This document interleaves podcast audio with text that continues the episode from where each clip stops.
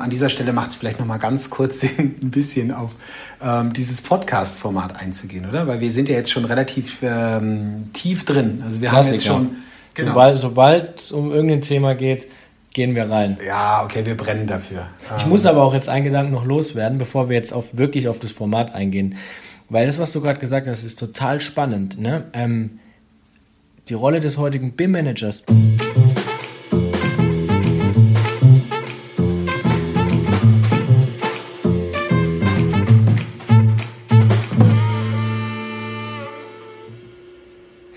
Ja, jetzt sind wir online mit, dem, äh, mit der Internetseite implementationframework.com und ganz spontan, wenn ich jetzt jemand mal fragen würde, was, was, was macht ihr da eigentlich? Mhm. Hau raus, was würdest du sagen? Ich? Ja. Wow, okay. Also erstmal bin ich ganz stolz drauf, dass, äh, dass ich ja quasi ein Co-Autor der Seite implementationframework.com bin. Mhm. Ähm, eigentlich bin ich ja ähm, so stolz auf diese Seite, weil wir es geschafft haben, tatsächlich ähm, unseren Traum zu erfüllen, diesen Content Hub ins Internet zu stellen, mhm. ähm, an dem man alles Wissen findet, was man braucht, um BIM in der eigenen Organisation einzuführen. Also implementationframework.com ist eigentlich der Content Hub, den du brauchst, wenn du dich mit dem Thema auseinandersetzt, wie führe ich BIM oder Lean oder andere Veränderungsinitiativen ähm, durch. Ja, wie führe ich BIM im Unternehmen ein? Genau. Ja, ja und unser Ziel ist ja da einfach die, die Vermittlung von Wissen. Ne? Wenn, wenn jemand eben die Aufgabe hat oder sich mit der Thematik auseinandersetzt, in welchem Bereich auch immer, ähm, hier bei uns einen Hub hat, also einen Content Hub im, im Neuenglischen, Schwäbischen. im Schwäbischen, ähm, wo er einfach aus den verschiedenen Bereichen, ne, Strategieentwicklung, ähm, Psychologie der Veränderung und eben dem Thema Kommunikation auch tatsächlich viele Inhalte bekommen kann. Ja, also ich muss ja dazu sagen, dass wir ähm, nicht spontan mit der Idee implementationframework.com jetzt gekommen sind, sondern dass wir eigentlich seit über einem Jahr daran arbeiten, dieses Implementation Framework zu entwickeln. Ja. ja? Ähm, und du hast ja auch extrem ähm, fokussiert an dem ganzen Themenfeld Psychology of Change gearbeitet. Mhm. Und wir haben im letzten Jahr unser Model of Exponential Transformation ähm, eigentlich ähm, weiterentwickelt, ja. strukturiert. Strukturiert, genau. Ihm ganz konkrete Inhalte gegeben, ähm, die wirklich auch so Schritt für Schritt umgesetzt werden können, um halt ähm, diese unglaubliche ähm, Flut von, von Wissen, Kultur, Werten, Erfahrungen auch in die Organisation zu tragen. Ja. Und ich denke, genau das sollte auch dieser Podcast sein. Also wir sollten uns hier hinsetzen und den Zuhörern ähm, auch nochmal auf diesem Kanal eigentlich einen, ganz neuen Zugang zu diesen drei Dingen geben. Also mhm. zum Implementation Framework, zur Psychology of Change und dem äh, Model of Exponential Transformation. Mhm. Mhm. Weißt du noch, wann du das erste Mal mit äh, dem Implementation Framework in Kontakt gekommen bist? Mm, vor eineinhalb Jahren. So richtig. Ja. Oh, das war der Abend im QW. Genau, war ich noch am Ende von meinem Psychologiestudium. Und das Thema war gerade ein Modul Organisationsentwicklung, Mitarbeitermotivation, Führung. Und ich war natürlich von den Themen total fasziniert. Und dann sind wir zusammengekommen. Du hattest mir ein paar Fragen gestellt, die du dir gerade im, im, im Geschäftsalltag gestellt hast. Und ich habe dir einfach mal Modelle, die ich gerade an die Hand bekommen habe und über die ich eine Hausarbeit geschrieben hatte, ähm, erzählt. Ne? Und da sind wir dann irgendwie auch in, ins Gespräch gekommen und haben gemerkt, wow, das sind ja ziemlich ähm, spannende Sachen, die wir uns da gegenseitig äh, erzählen können. Und das war jetzt so knapp eineinhalb Jahre her. Stimmt. Genau. Ja, aber ähm, interessant fand ich es schon, weil an dem Abend, ich erinnere mich noch ziemlich gut, hast du mich ja auch gefragt, ähm, wie ich eigentlich BIM in die Organisation trage. Und damals hatten wir ja schon so die ersten, ersten Ansätze mhm. ähm, vom Implementation Framework. Also inhaltlich hat sich da in den letzten anderthalb Jahren, ähm, glaube ich, gar nicht so sehr viel weiterentwickelt, aber wir haben es formalisiert. Ja. ja also wir haben, wir haben ziemlich viele Interviews durchgeführt in den letzten ähm, 15 Monaten, mhm. 18 Monaten fast. Ja. Ähm, wir haben sehr viel ähm, Erfahrung gesammelt. Mhm. Ähm, ich glaube, du hast dich auch durch den ganzen Berg Bücher gelesen, den ich dir auf den Tisch gelegt habe. Ja, genau. Das ist mir die hauseigene äh, Bibliothek. Habe ich vor und zurückgelesen. Genau. Und das waren schon recht interessante Bücher, also aus dem Bereich Change Management mit äh, ähm, Edgar und Cotter ja. und Viral Herero. Change von Herero.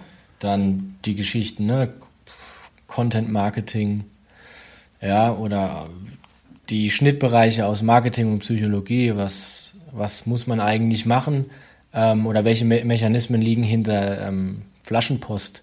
Ja, wie, wie, wie kann ich Informationen von A nach B tragen, äh, dass sie auch ankommen ja, und die Leute das von sich aus auch weiterteilen. Oder das Thema hier, ähm, Heldengeschichten. Helden, die Heldenreise. Ja. Die kurze und die lange Heldenreise. Oder das Drama. Das Drama, genau. Genau, Story Patterns. Ja. Genau. Ähm, ja, ziemlich viel ähm, Content Marketing war tatsächlich auch dran. Ne? Made to Stick, Contagious. Ähm, dann auch ganz viele Fragen ähm, zum Thema, ähm, was macht eigentlich manche Dinge zum Trend? Mhm. Ja, also das Buch Tipping Point von Gladwell. Ja. Ja, ja das wenn man es mal so runterbricht und sich eine Mindmap vorstellt, dann haben wir tatsächlich Bereiche, die uns persönlich und, und äh, beruflich in den letzten acht bis zehn Jahren interessiert und getrieben haben, zusammengeführt. Ne? Ganz unterschiedliche Bereiche. Sowas ähm, sehr strukturiertes wie Projektmanagement, Strategiearbeit, aber auch was komplett abgefahrenes wie, wie, wie Marketing und Psychologie und, und die ganzen Sachen in der Mindmap zusammengeführt über die letzten Jahre und jetzt gerade in den letzten Monaten ähm, wirklich intensiv. Ne, dass wir wirklich aus allen Bereichen was zusammengepackt haben und so entstehen neue Sachen. Eben. Ja. Also ich glaube schon, dass hier was Neues entstanden ist. Ähm, gut, die, die Schwierigkeit ist es ja dann auch nochmal quasi alle diese Informationen zusammenzutragen, mhm. äh, miteinander zu verbinden und auch so zu integrieren, dass was Sinnvolles bei rauskommt. Genau, das wäre am Ende vom Tag gar nicht verkehrt. Ja, genau. Und ich denke, das haben wir geschafft. Also das Implementation Framework ist ja wirklich ähm, ein guter Startpunkt. Ja. Ähm, einfacher geht es nicht. Drei Phasen, zehn Schritte, ähm, jede Phase mit ihrem eigenen Ziel. Worum geht es? Ähm, was wird in dieser Phase eigentlich umgesetzt mit den einzelnen Elementen? Ähm, und Methoden, die wir zusammengesucht haben, ne? Methoden und Werkzeuge. Ähm, das schreiben wir ja auch im Leitfaden, der auf der ähm, Seite implementationframework.com runtergeladen werden kann, ähm, dass, dass wir davon eigentlich sehr, sehr wenig selber erfunden haben, sondern dass unser Beitrag darin besteht, dass wir es gesammelt haben. Integriert haben, ausprobiert haben, justiert haben, verfeinert haben, dass es am Ende eben auch wieder und wieder und wieder eingesetzt werden kann. Ja. Und ähm, ich muss ja sagen, dass ich ähm, in den letzten Jahren immer wieder auf diese Methodik auch selber zurückgegriffen habe. Egal, ob das jetzt um ähm, die Einführung von ja, BIM in den Bauunternehmen geht oder bei der Beratung von ähm, Baustoffherstellern oder äh, in Ingenieurbüros. Mhm. Ja, die, die Methodik ist eigentlich dieselbe. Ja. Ähm, und die Psychology of Change, das ist ja so, so unser gemeinsamer Startpunkt gewesen. Ne? Also dieser Abend im Cuvée, mhm. äh, wo wir noch einen Platz an der Tür bekommen haben mhm. irgendwie und dann äh, eingetaucht sind, ähm, das hat mir schon ziemlich ähm, stark die Augen geöffnet. Also das, das ganze Change Management-Thema war mir aus der Literatur und aus der Praxis bewusst. Ähm, und, und ich hatte schon eine klare Vorstellung von, von Edgar und Cotter und, und hatte ja auch schon äh, Hereros äh, Viral Change und Homo Imitans gelesen und die einzelnen Elemente waren mir schon, schon klar. Aber ähm, mir hat so ein bisschen eigentlich der Einstieg gefehlt in die, in die Psychologie. Mich hat schon immer interessiert, wie reagieren eigentlich Individuen oder Organisationen auf Veränderungen. Ja. Und die Antworten hast du ja mitgebracht. Genau. Ja, ist ein total spannendes Thema, weil ne, es ist ja nämlich genau die Unterscheidung Change Management und die Psychologie der Veränderung. Das ist ja schon ein Unterschied.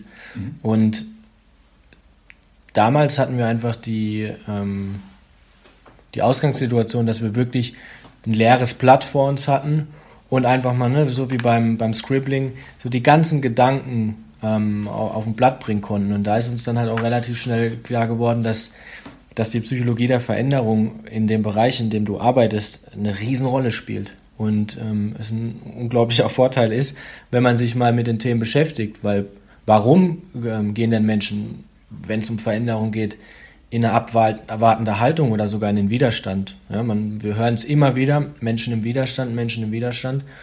Ähm, aber was passiert denn da? Und ähm, sich damit mal wirklich auseinanderzusetzen, für das Thema zu sensibilisieren, ist, glaube ich, ein, ein Tool, was einen unglaublich weiterbringt als Mensch und als, als Change Leader, als Führungskraft. Mhm. Ja. ja, also die, die Psychology of Change ist wirklich so einer der Punkte gewesen, der ähm, mich mit meinem eigenen Verständnis für, für die Veränderung nochmal auf ein ganz neues Level gebracht hat. Ja. Ähm, und das, das ist jetzt weniger Marketing als ähm, wirklich so der eigene Erfahrungsbericht. Also zu verstehen, dass es, ähm, dass es Modelle gibt, mit denen ich klipp und klar feststellen kann, äh, ist jemand wechselorientiert oder, ähm, in der, ähm, oder, oder hält der quasi an, an existierenden Mustern fest. Mhm.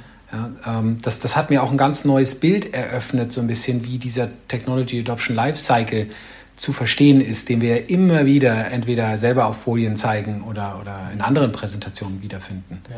Ja, zu verstehen, dass der Early Adopter nicht zum Early Adopter wird, weil wir ihn dazu zwingen, etwas zu adaptieren, sondern dass er Charakteristika mit sich bringt, die ihn eindeutig von der Early Majority unterscheiden. Mhm. Und dass deshalb auch ähm, solche, solche ähm, Abhandlungen wie Crossing the Chasm ähm, absolut Sinn machen, zu sagen, der Technology Adoption Lifecycle, gerade was BIM angeht, ist keine Garantie. Ja. Und dass ähm, eine BIM-Einführung auch scheitern kann, wenn wir es nicht wirklich schaffen, die Menschen zu erreichen und abzuholen. Ja, ja was, was mir auch einfach so an den Themen gefällt, ist, ja, durch, durch, die, durch die Uni ist man so, so, so stark theoretisch und wissenschaftlich geprägt und auch im Unternehmensalltag, wenn man sich mit, mit den Dingen beschäftigt, dann bekommt man Modelle und alles an die Hand.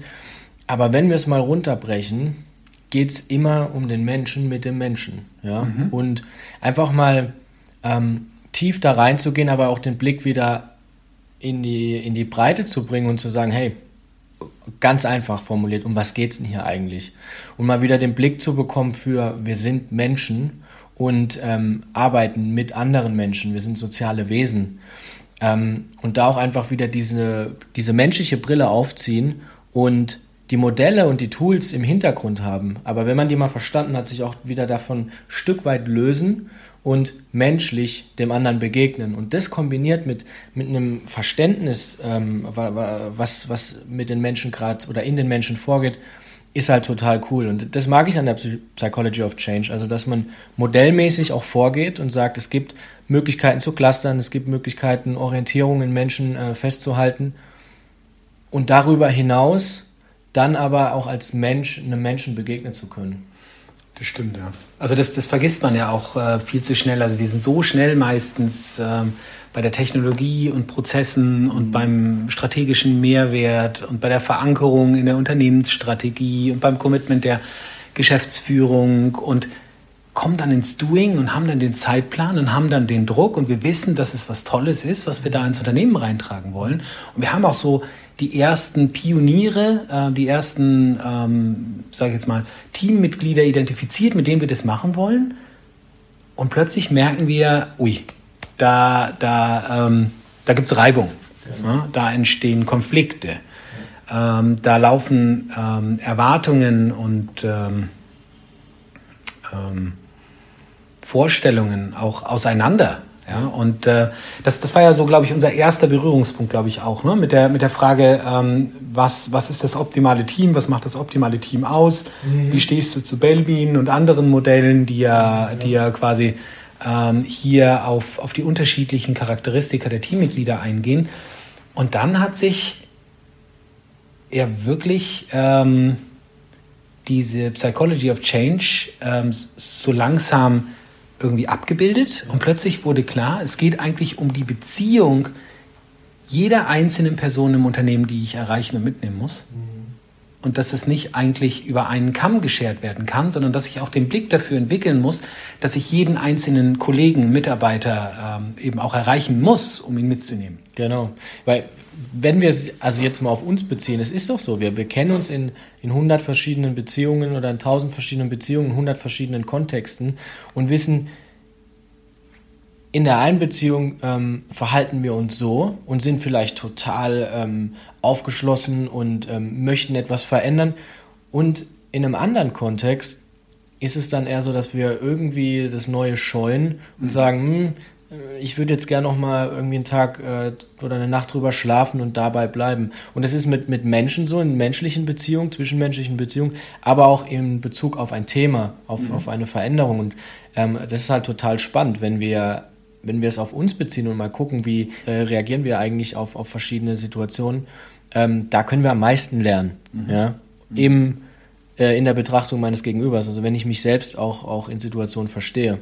Und was, als du eben ge gesprochen hast, was mir auch gekommen ist, wenn jemand sich damit überhaupt noch nicht beschäftigt hat und dann im Team eben diese, diese, diese Spannung sind oder irgendwas passiert, dann ist man erstmal aufgeschmissen und äh, nimmt auch vielleicht die Dinge persönlich, weil man denkt, hey, ich habe doch jetzt hier die Verantwortung, ähm, jetzt mach doch mal. Oder man ist völlig, man schwimmt, weil man gar nicht weiß, was passiert hier. Mhm. Jetzt äh, kriegt man die zehn wunderbarsten Modelle an die Hand.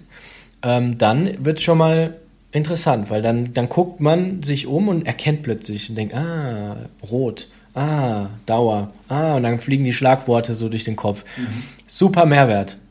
Und an der Stelle endet es aber. Und darüber hinaus kann jetzt, wenn man, wenn man diesen Mehrwert hat von den, von den tollen Modellen, kann man jetzt in die Erfahrung gehen, kann, kann, kann wissen, okay, die Person ist jetzt vielleicht in der Phase, jetzt lasse ich aber mal das Modell beiseite und gucke, was kann ich in der Person jetzt Gutes tun? Oder was kann ich jetzt ähm, machen, dass die Person ähm, bestmöglichst aus dieser Phase rauskommt? Mhm. Ja, und das ist total spannend. Das ist das ganze Thema Leadership eigentlich. Ja. Was, was wird von einem Change-Leader, von einem BIM-Manager, einem BIM-Strategen, äh, wie auch immer, eigentlich erwartet, ja. ähm, wenn er das Unternehmen in die Veränderung führen möchte. Ja, ja. Ähm, ja ich denke, ähm, an dieser Stelle macht es vielleicht noch mal ganz kurz Sinn, ein bisschen auf ähm, dieses Podcast-Format einzugehen, oder? Weil wir sind ja jetzt schon relativ ähm, tief drin. Also wir Klassiker. haben jetzt schon... Genau. Sobald es um irgendein Thema geht, gehen wir rein. Ja, okay, wir brennen dafür. Ich muss aber auch jetzt einen Gedanken noch loswerden, bevor wir jetzt auf, wirklich auf das Format eingehen. Weil das, was du gerade gesagt hast, ist total spannend. Ne? Ähm, die Rolle des heutigen Managers, die Rolle des heutigen BIM-Managers, das ist ja ein Thema, vor 50 Jahren war man damit nicht so konfrontiert. Es gab klare Rollen, es gab klare Strukturen und eine klare Hierarchie, ein klares Ziel. Mhm. Ähm, wir sind jetzt im Jahr 2020 noch. Die Welt hat sich so verändert und es gehört irgendwie zur klassischen Ausbildung schon dazu, dass eine Führungskraft sich in seine Mitarbeiter ein, äh, einfühlen muss und äh, verstehen muss, was der andere macht. Und ich glaube, da sind wir gerade an einem Schiff, wo es zu einem Paradigmenwechsel kommt, ähm, wo, die, wo die Leute auch wirklich ähm, merken, wow, das brauche ich jetzt in, meiner, in meinem Rollenverständnis als Führungskraft. Mhm. Aber ähm, okay, bevor wir über das Format reden, ja darauf nochmal eingegangen. ja? weil, weil das ist tatsächlich so eine ähm, Erkenntnis, ähm, auch, auch von meiner Seite her. Ähm, und das trifft auch irgendwie den Nerv von implementationframework.com. Mhm. Ähm, wir hatten vor, einen Content Hub zu machen. Ja. Und nicht unbedingt aus einem ähm, Geschäftsmodell heraus zu sagen, okay, das ist jetzt halt parallel zu Redback Consulting, sondern aufgrund der Tatsache, dass wir dieses Wissen teilen wollen. Ne? Wir wollen mit Redback ähm, Consulting beraten, aber wir wollen mit dem Implementation Framework genau dieses Wissen teilen. Ne? Und ein Teil ist jetzt dieser, dieser Podcast. So. Und jetzt diesen Bogen wieder zurückzugeben auf, auf deinen, ähm, deinen Punkt. Mhm. Ähm, wenn ich mit, mit 15 Jahren BIM-Einführungserfahrung zurückblicke, dann ähm, habe ich am Anfang tatsächlich diese Rolle ähm, technologisch und prozessorientiert verstanden. Und mir war klar, dass ich die Menschen mitnehmen muss. Aber bei einer Technologieeinführung habe ich es einfach. Ich muss gut in der Didaktik sein, ich muss mich irgendwie so ein bisschen mit der Dynamik in Gruppen auskennen und kann dann eben über Standards, über, über Vorlagen, über ähm, Richtlinien und so weiter diese Technologie und diese Vorgehensweisen ins Unternehmen tragen. Mhm. Mit BIM ist das aber nicht mehr ganz so trivial, weil ähm, ich, fasse eben nicht nur diese, diese Richtlinien und Technologien an, sondern auch die Prozesse. Und zwar nicht nur, dass ich jetzt sage, okay, wir arbeiten jetzt intern auf eine neue Art und Weise, sondern ich, ich stelle ja alles auf den Kopf. Der komplette, ähm, sage ich jetzt mal, ähm, Designprozess ja. äh, ist auf den Kopf gestellt. Die komplette Zusammenarbeit in Projekten wird gerade auf den Kopf gestellt. Ja? Wir reden immer über integralere ähm, Zusammenarbeit, aber ähm, was hier wirklich von den Einzelnen erwartet wird, ist, dass sie etwas komplett Neues auf eine komplett unbekannte Art und Weise machen. Und in dem Augenblick brauche ich tatsächlich Führungskompetenz, um Menschen durch diesen Prozess zu führen. Ja, so wie wir es vorhin angesprochen hatten, dass es in, in, in Teams ähm, Konflikte gibt, die aufgelöst werden müssen, die adressiert werden müssen, so brauche ich dann eben auch in diesem Veränderungsprozess eben das Wissen, um zu verstehen, ähm, wieso geht jetzt jemand äh, in Aggression über? Warum reagiert hier jemand mit Schock? Was sind die Anzeichen? Was kann ich beobachten? Ja? Wie hängt das zusammen? Wer ist weiter? Wie kriege ich die Menschen dazu, quasi eine, eine Veränderungsbereitschaft zu entwickeln? Und was braucht es eigentlich, um diese Bereitschaft zu entwickeln? Und wie bringe ich die Leute dorthin? Ja? Genau. Ähm, und das ist ja auch nochmal so ein Thema, ähm, was wir jetzt noch, noch gar nicht so sehr ähm, angesprochen haben, das Model of Exponential Transformation. Wir hatten schon mal die, die Stichpunkte, das sind mhm. moderne Content-Marketing-Methoden, die wir äh, eben nutzen wollen. Ähm, und das wollen wir eben genau in diesem Podcast eben auch besprechen. Also dieser Podcast soll eben ein, ein weiterer Kanal sein, in dem wir über das Implementation Framework sprechen das soll ein äh, Kanal sein, in dem wir ähm, auf die unterschiedlichen Aspekte der Psychology of Change eingehen ja. und ähm, auf diese Content-Marketing-Methoden, ja, das Model of Exponential Transformation, mit dem wir eben ähm, auf eine ähm, sehr, sehr raffinierte äh, und strukturierte Art eben äh, Veränderungen in Unternehmen tragen können und das Unternehmen eigentlich ähm, sich selber mit der Veränderung beschäftigen lassen. Ja. Ja? Und das ist aus meiner Ansicht nach eben dieser Podcast. Genau ja, die 30, 40 Minuten ja. pro Episode, wo wir eben auf diese unterschiedlichen Aspekte eingehen können. Genau. Besser hätte ich nicht sagen können. Ah, schön.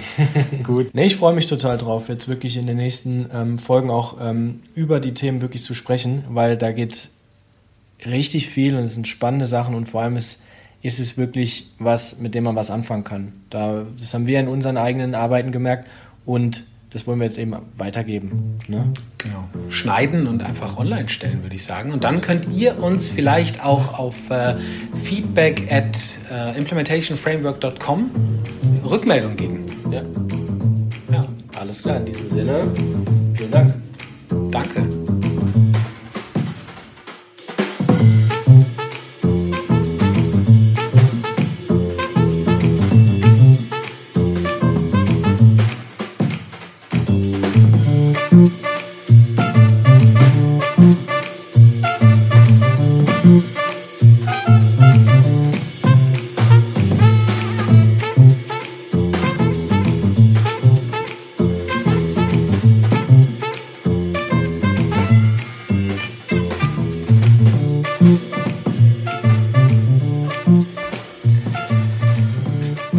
Probe-Intro.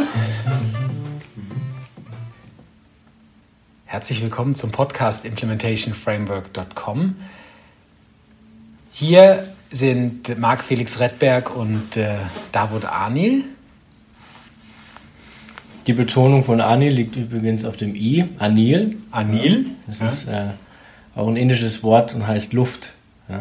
Ah. So wie der frische Wind, den ich hier reingebracht habe, nachdem du mich an Bord geholt hast. Ha, mhm. ja, siehst du. Ja. Das kennt man schon so lange und jetzt höre ich das das erste Mal. Ja, man lernt ja. nie aus. Nee, super. Ja.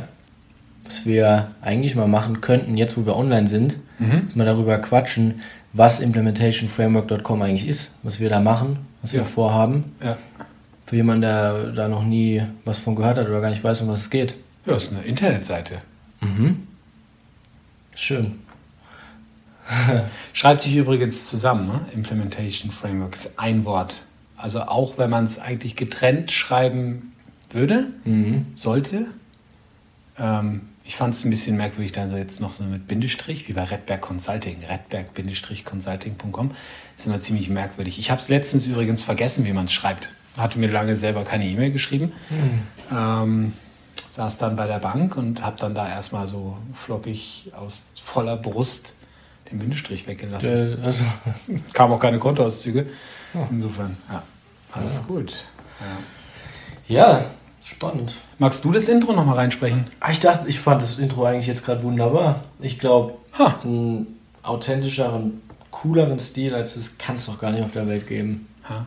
Also meinst du wirklich so? Ich mein's ernst. Herzlichen Glückwunsch. Nee, herz herzlich willkommen zum Podcast von implementationframework.com. Mhm. Hier sind Marc Felix Redberg und Davut Anil. Anil, genau. Ja. Hi. Mit Betonung auf dem I. So sieht's aus. Ja.